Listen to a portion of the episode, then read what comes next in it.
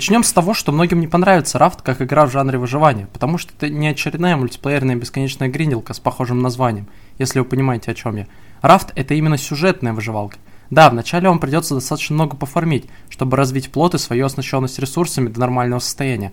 Но часов через 10-15 элементы типа голода, жажды, дров в игре становятся чистой формальностью. Вы начинаете жить сытой жизнью и модернизировать технологии ради большей скорости, большего урона, более длительной выносливости и так далее. И в этом нет ничего плохого, так как сюжетные локации в игре сделаны впечатляюще. Немного остановимся. Надо напомнить забавную деталь, что Рафт вообще начинался как игра-концепция для Ютуба. В начальных версиях 2016 год игры делать на плоту самому было нечего. Всех просто цепляла уникальность такого выживастика, хотя в основе лежит банальная идея, уже много раз экранизируемая во многих фильмах. Тем не менее, такого раньше никто не делал. Теперь сразу расскажу о сюжете.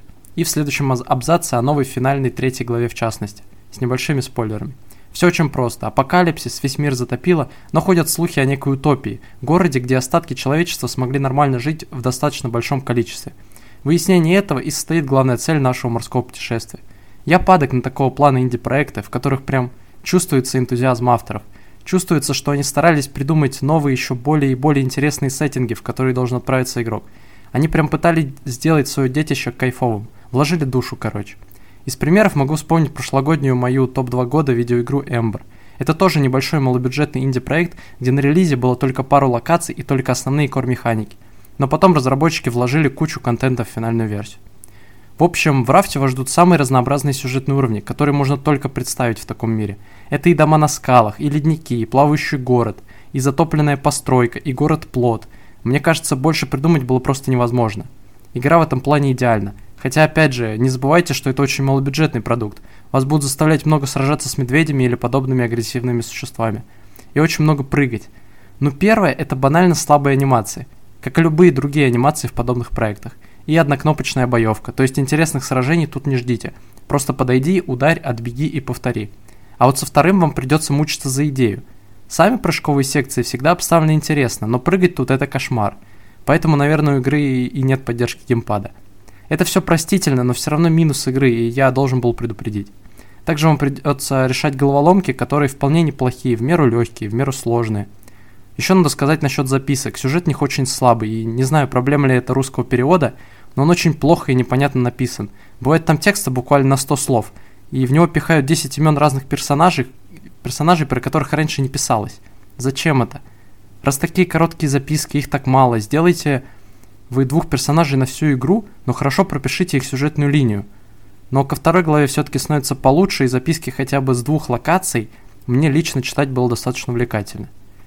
Ну и даже если вам не интересен сюжет, игра затянет вас невероятной атмосферой. Плот тут выступает, можно сказать, хабом, в который вы возвращаетесь между уровнями за едой и припасами, которые вам надо обустраивать не только на свое усмотрение, но и на усмотрение остальных ваших друзей-попутчиков – Совместное кайфовое приключение. Такого пока что не может предложить ни одна другая кооперативная игра. Играть в рафт в одиночку запрещается. Кстати, максимальное количество участников вроде аж до 8. А также, а также рафт предлагает вам крафт, про который мне сказать особо нечего. Рецептов построек на плоту даже больше, чем мне было интересно строить. Новые постройки открывать достаточно интересно. Тут все идеально, как и с визуалом игры. Дизайн и картинка офигенные, невероятные и все в таком духе.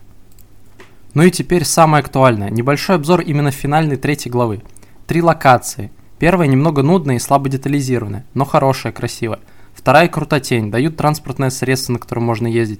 Новая механика протягивания кабелей, плюс новое красивое опасное место, для которого вам дадут спецкостюмы. Третья локация уже очень похожа на одну из второй главы, но все равно выглядит достаточно самобытно. На ней, будут, э, на ней будет больше платформинга и новая механика перетаскивания ящиков, с помощью которых можно залезать на крыши зданий – на каждой локе есть пазлы, с каждым уровнем все больше и сложнее, но не слишком. Будет два босса, первый хороший, финальный такой себе. Проходится часов за 7. В принципе, такой же кайф, как и вторая глава на уровне. За исключением того, что это финал и хочется плакать. От осознания того, что это все закончилось.